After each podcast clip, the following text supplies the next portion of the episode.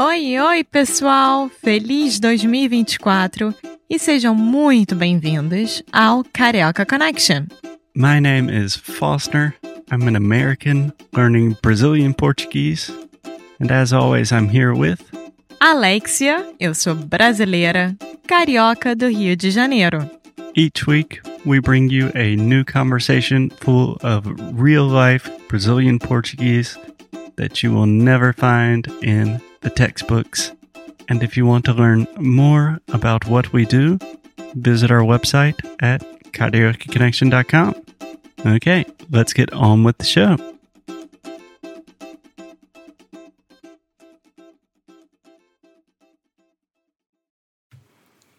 Hey guys, Foster here. So, just a quick disclaimer before we get started. This is part one of a two part series about Sao Paulo. Sao Paulo is a big city, and Alexia and I ended up talking about it for quite some time. So, uh, you can pick up part two on iTunes or Stitcher or anywhere that you get our podcast. And as always, on karaokeconnection.com as well. So, without further ado, let's get started with the conversation about Sao Paulo. Vamos lá. Hoje a gente vai falar sobre. Alexia. São Paulo! Sampa, a cidade cinza. A cidade da garoa. Ah, Terra da garoa. essa é pé. É, São Paulo tem muitos apelidos, né? Eu só conheço Terra da Garoa, Sampa, Eu acho que a gente já acabou de falar tudo, né? Paulista. Se tiver mais algum, avisem a gente, porque eu realmente não conheço. Mas enfim, como a Carioca Connection, a gente mora no Rio de Janeiro, né? Mas a semana passada a gente passou a semana em São Paulo. Por quê? Bom, fazia parte de uma outra viagem nossa e a gente resolveu ficar lá seis dias também. Uhum. E como eu nunca conheci São Paulo, São Paulo mesmo, de fazer os é, passeios turísticos, eu sempre fazia bate e volta, né? Rio São Paulo são 40 minutos de avião só. É, É, muito bate e pertinho. volta quer dizer é uma viagem pequena, né? É. Curta. Exatamente. E, enfim, aí fomos e resolvemos fazer todos os programas turísticos possíveis. Mas fomos em época de carnaval. Então até bloco de carnaval tinha lá. E a gente foi. Então, O que, que você achou do bloco? É, bom, é bem diferente do Rio, obviamente, mas achei legal. Mas na verdade, o bloco, pra gente que não conhece, que não sabem, é o bloco é tipo uma festa da rua. Geralmente uma festa grande, mas também tem bloco. Ah, pode explicar melhor para mim? Um bloco de carnaval é quando junta algumas pessoas que fazem uma mini orquestra, no sentido com instrumentos, né? Então cada um que toca seu instrumento leva para a rua. E Ah, lá, Mas não sempre tem que ter música, né? sim, sempre tem que ter música. Tá. E, e lá o, pessoal se junta para cantar marchinha de carnaval ou música de carnaval. Marchinha de carnaval é uma música específica de carnaval. Depois vocês podem colocar no YouTube e vocês vão escutar várias. E a galera sai fantasiada, tem pirata que se apaixona por colombina e assim vai. É uma É. coisa linda.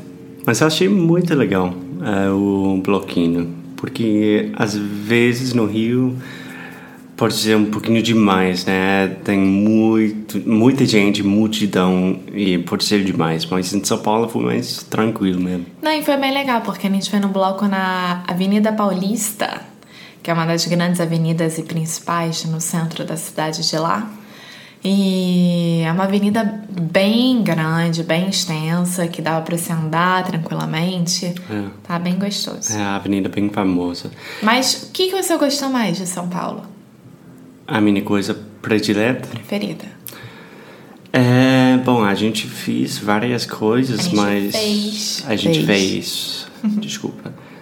É, uma coisa que eu gostei muito foi. Deixa eu pensar, porque a gente fez tanto.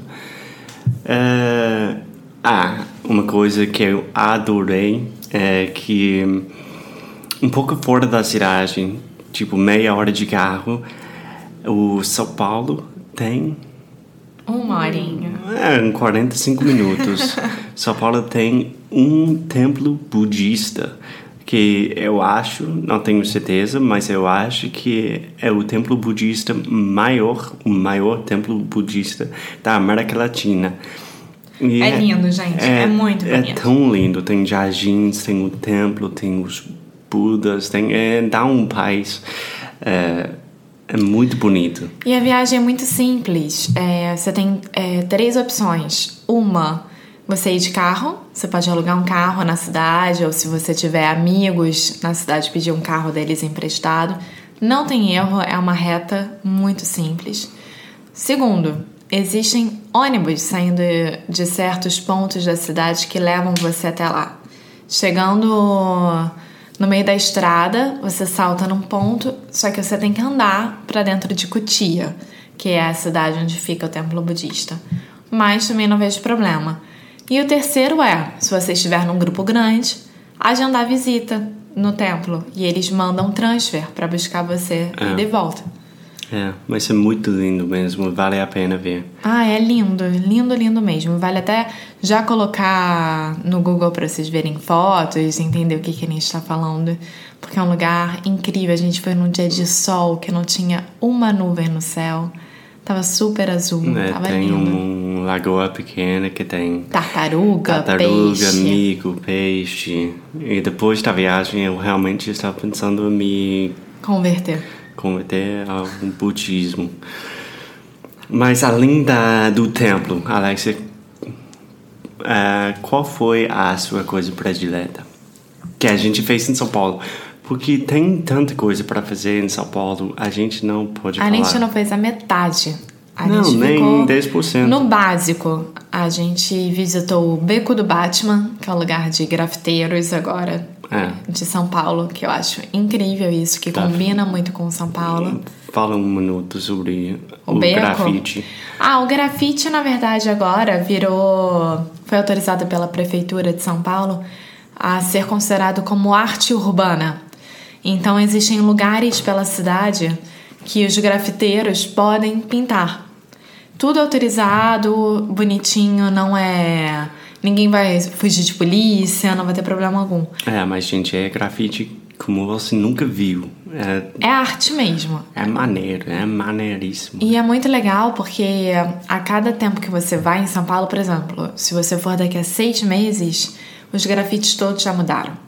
Eles renovam.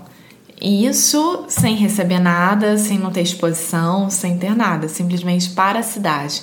É um enfeite para a cidade, eu acho isso muito interessante. E hum, a gente também foi no Ibi- Parque Ibirapuera.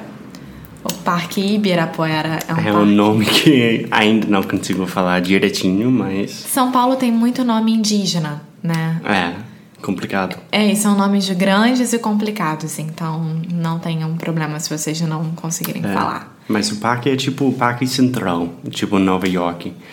Um parque enorme que tem lagoa, que tem muita gente fazendo. Piquenique, bambolê, bicicleta, skate, é, circo, tinha artes marciais. Enfim, é um parque lindo, lindo, lindo. E o que mais que a gente fez? É, o São Paulo tem muito museu. A gente foi no, no MASP. que é o museu de Desculpa, é MASP. MASP, que, que é Museu de Arte De São Paulo. de São Paulo, só. que é bem legal, vale a pena. É, e Não, tem quadros interessantíssimos lá. Tem Monet, tem Manet, tem Degas, tem todos os super, hiper, megas é, é, pintores contemporâneos e modernos. E hum, uma coisa que a gente fez que eu amei foi. Muito obrigada por ter escutado mais um episódio aqui do Carioca Connection. If you're still listening, we imagine that you are pretty serious about improving your Brazilian Portuguese. That's awesome.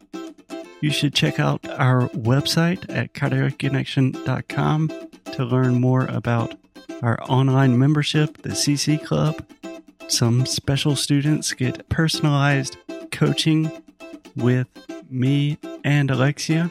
So if you want to hang out with us and really improve your Portuguese in 2024, Agora é a hora. Então é isso, pessoal.